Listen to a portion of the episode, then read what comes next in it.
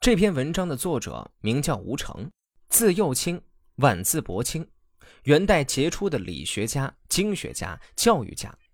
吴成在文中针对当时的世相世风提出了世由与不由的问题，并阐明自己对由的几种认识，在今天我们读来仍有很强的教育意义。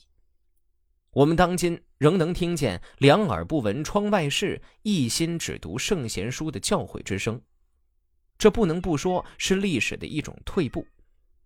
家长与老师每天都用填鸭式的方法来教育学生，现在的学生学校、食堂、家三点一线的单调生活，他们不知道学校以外的生活是怎样，更不知道世界的广阔。当然，这也有一定的社会原因，如就业压力大，对人才要求高学历、高素质等。我们的学生正走向读死书、死读书、读书死的一条死胡同里。从这点上来看，送何太虚北游序的现实意义是极其先进的。我们当下也鼓励游，但大多数是在瞎游、乱游。人们即使出游到某个文化历史古城，所关注的并非是古城的风土民情，而是醉梦于声乐场所。到处莺歌燕舞，这样的游非但不能与圣人之游相提并论，它还会引发种种的社会问题，如治安、环保等。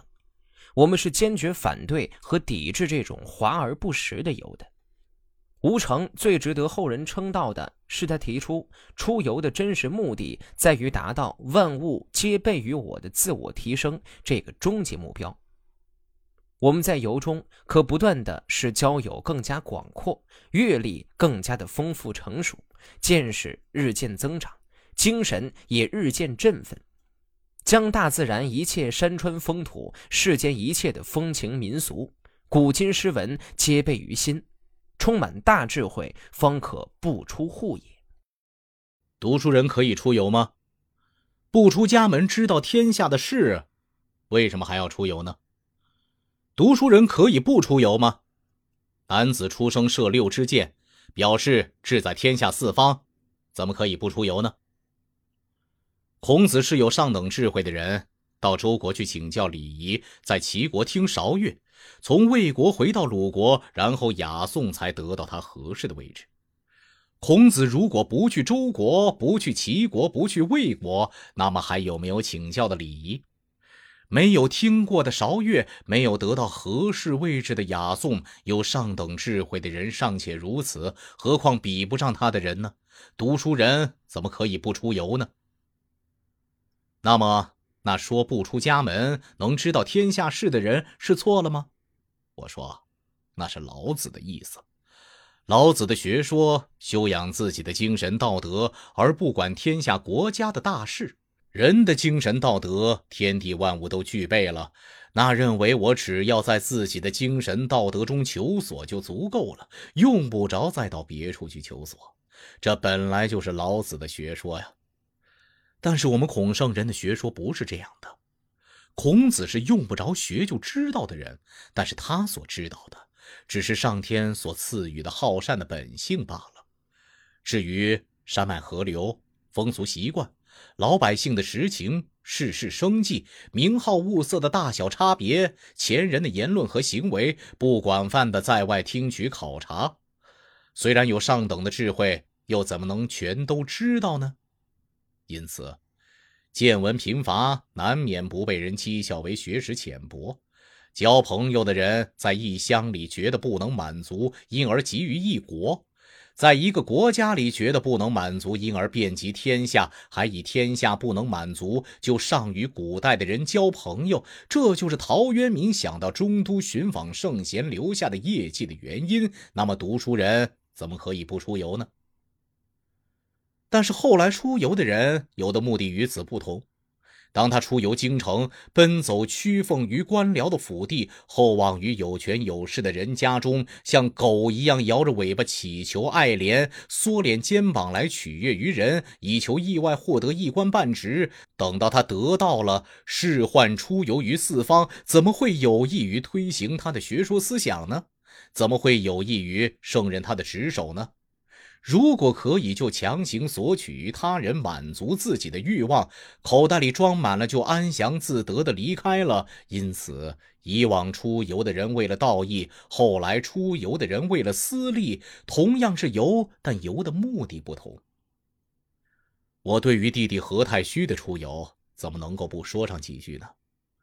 太虚以他聪明过人的资质，刻苦专心的学习，擅长书法、诗歌、写作文章、研讨经书，提高自身修养，不求被人所知。三十多年了，他口中从来不谈官爵俸禄，眼中从来不注意权威势力。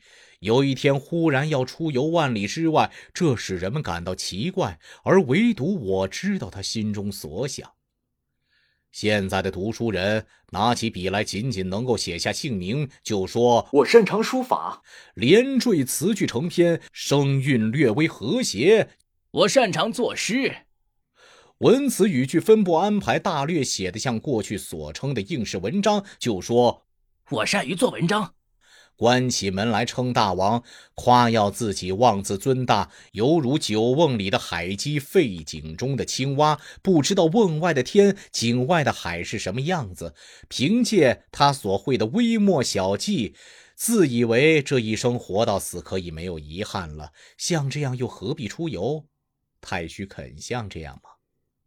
他书法一定要追攀钟繇、王羲之，诗歌一定要并肩陶渊明、韦应物，文章不如柳宗元、韩愈、班固、司马迁不肯羞耻，并且正窥测直入孔子经典大义，觉得像天一样高广，如海一般宽深，没有办法测量其边际，怎么敢因为平时所见所闻而自以为了不起呢？这就是太虚今日出游的原因。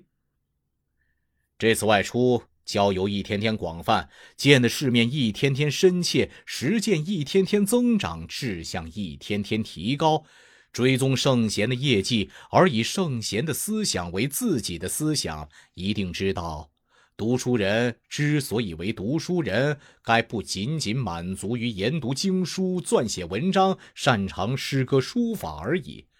文件将越多，而自己越感到孤陋寡闻。知识将越丰富，而自己越感到贫乏，那么天地间万物都齐备于我，真正可以不出家门而知道天下事了。这个知不是老子所说的知，像这样出游是前无古人后无来者的游。我将这样看待太虚。我所及的上侍奉的祖母是太虚祖父的堂姊妹，所以他叫我哥哥。我叫他弟。